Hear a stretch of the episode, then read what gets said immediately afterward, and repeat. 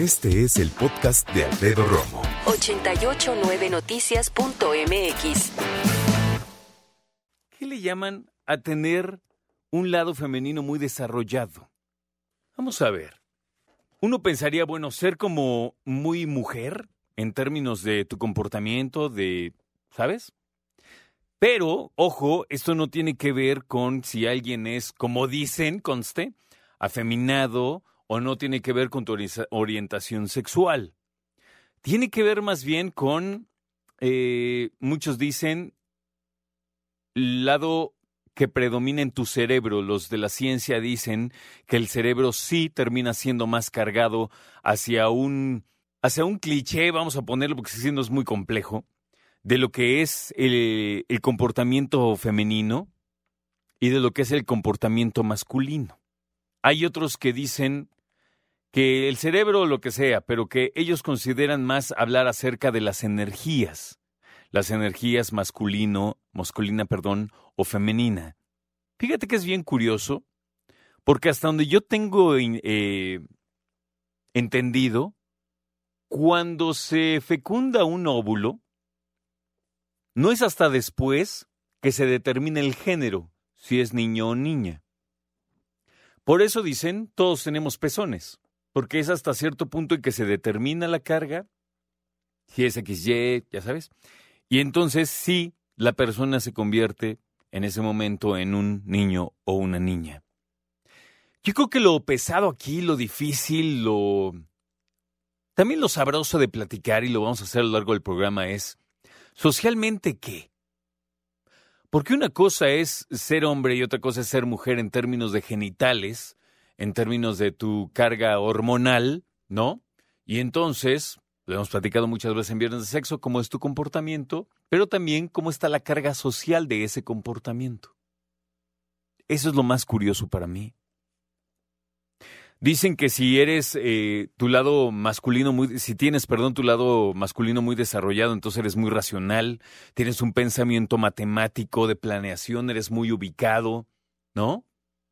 Pues yo conozco muchas mujeres así también. Por el contrario, dicen que las mujeres tienen esta situación emocional, sentimental, de misericordia, mucha más desarrollada. Según las diferentes filosofías del mundo, incluso obviamente las religiones, hay una carga entre el deber ser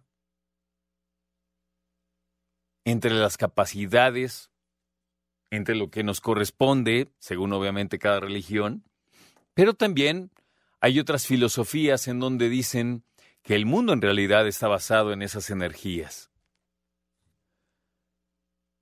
Y ya no habla nada más de masculino y femenino, sino de otros puntos importantes.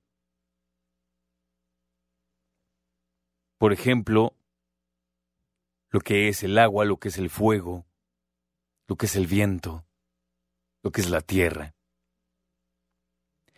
Dicen que las características de la energía masculina sería tener esta eh, dirección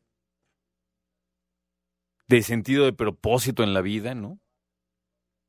También de la libertad, hay quienes dicen que, y también está muy sobado ese tema y es interesante, esa parte de los hombres de cazar, ¿no? De salir a cazar, de hacerlo en manada, de liderazgo, esta parte femenina de hacerlo en grupo, de dedicarse a la tierra, de sembrar. Llama la atención, ¿verdad? Yo quiero que me platiques, para ti, ¿qué es el lado femenino en los hombres? Para ti. Y si lo sientes presente.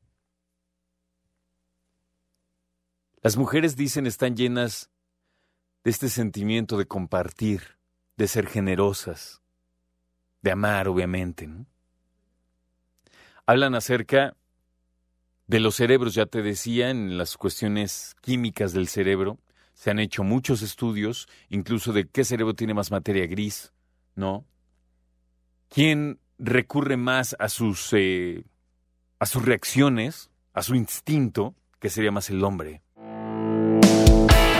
Escucha a Alfredo Romo donde quieras, cuando quieras. El podcast de Alfredo Romo en 889noticias.mx.